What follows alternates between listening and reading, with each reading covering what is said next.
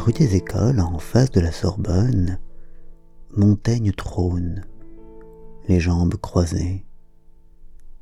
À Montmartre, sur la place qui porte son nom, Dalida regarde le monde passer.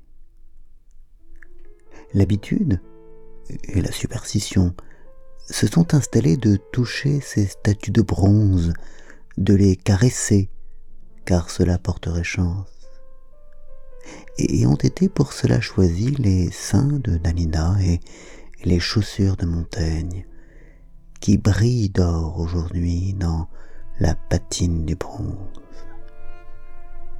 Cette irruption du toucher, du charnel, du magique, dans la relation difficile que nous entretenons avec les morts, comme ces pierres qu'on dépose parfois sur leur tombe, pour signifier qu'on est passé par là et que d'eux on s'est souvenu, ne me choque en rien.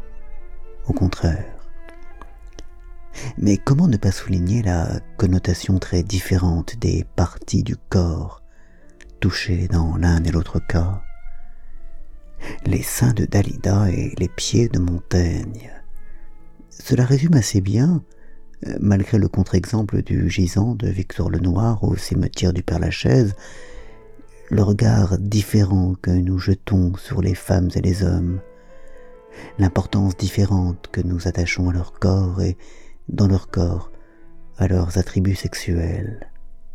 Oui, décidément, même après leur mort, les femmes sont plus assignées à leur corps que ne le sont les hommes.